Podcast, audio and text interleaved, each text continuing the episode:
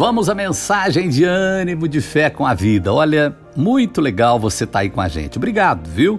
Se você quiser compartilhar, é só tem aquela setinha meio desgay assim, né, embaixo, que você manda para quem você quiser aí a, a mensagem. E, e, depende da rede, né? Tem outra tem uma rede que são os pontinhos, né? E tem as setinhos, pontinhos, mas o pessoal conhece mais do que eu. Vamos lá. Não se deixe enganar. De Deus não se zomba, pois o que o homem semear, isso também colherá. Quem planta melancia, colhe melancia. Quem planta pepino, colhe pepino. Lembra daquela música do Amado Antônio? É, que ele trocou a semente, ele queria plantar melancia, pôs semente de pepino, só nasceu o pé de pepino. a vida espiritual também é dessa forma, né? Tô falando a música aqui, Jonas, o pessoal tá falando de onde Jonas tirou esse pepino, essa melancia. Que tem o pessoal. Dimas lembra, não lembra, Dimas, do, do amado Antônio lá? E de Deus não se zomba. O que a gente plantar, a gente vai colher, né?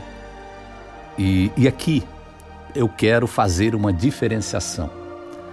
Nesse mundo que a gente está vivendo, a pessoa fala: vem para Jesus, que a tua vida vai ser um mar de rosas.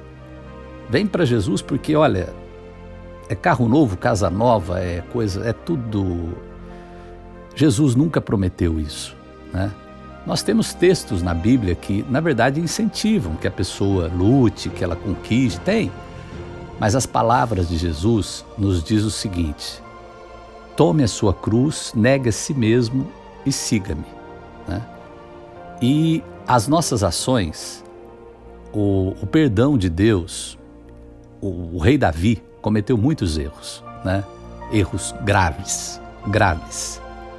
Deus perdoou mas ele foi um homem, eu vou pegar, por exemplo, a área familiar.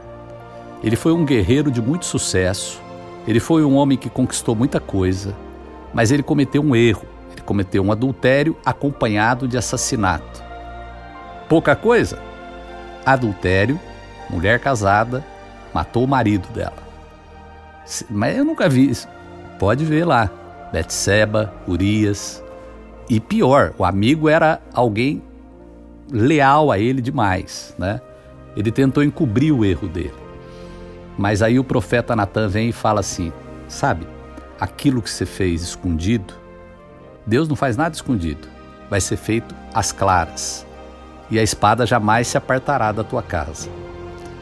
E ele enfrentou problemas familiares terríveis. Filho que matou outro filho, depois o exército dele matou o filho dele, é, irmão que estuprou irmã. Foi uma coisa terrível. E Davi sofria muito com isso. Sabe por quê? Porque ele tinha na cabeça dele, lá no fundo dele, que ele estava colhendo o que ele plantou. Né? Porém, ele jamais deixou de acreditar em Deus. Crer em Deus não é estar livre das consequências dos nossos problemas, dos nossos erros, né? é você ter força para superá-los e continuar no caminho. Um dos exemplos mais lindos é Pedro. Pedro negou Jesus três vezes, né? E Jesus aparece depois para ele, depois de, de ressurreto. Tu me amas, Pedro? Uma vez. Tu me amas, Pedro? Segunda vez. Terceira vez. Tu me amas, Pedro? Pedro lembrou das três vezes que ele negou.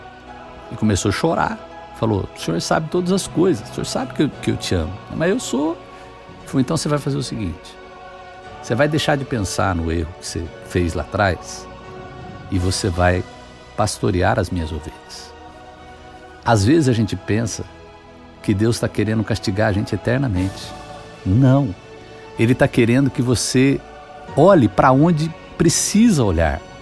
Vai dar para voltar no tempo? e refazer lá que Pedro falar assim: Você conhece? Conheço sim, sou fã dele, sou.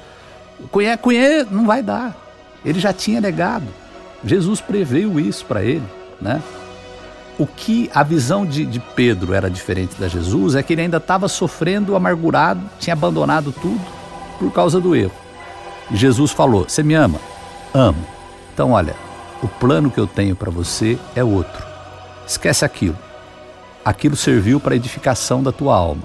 Vem comigo nesse novo caminho. Cuida das pessoas. Era o que Jesus queria que ele fizesse, e assim ele abraçou a sua missão e se tornou uma pessoa muito importante na propagação do Evangelho. Essa é a mensagem de ânimo e de fé com a vida de hoje.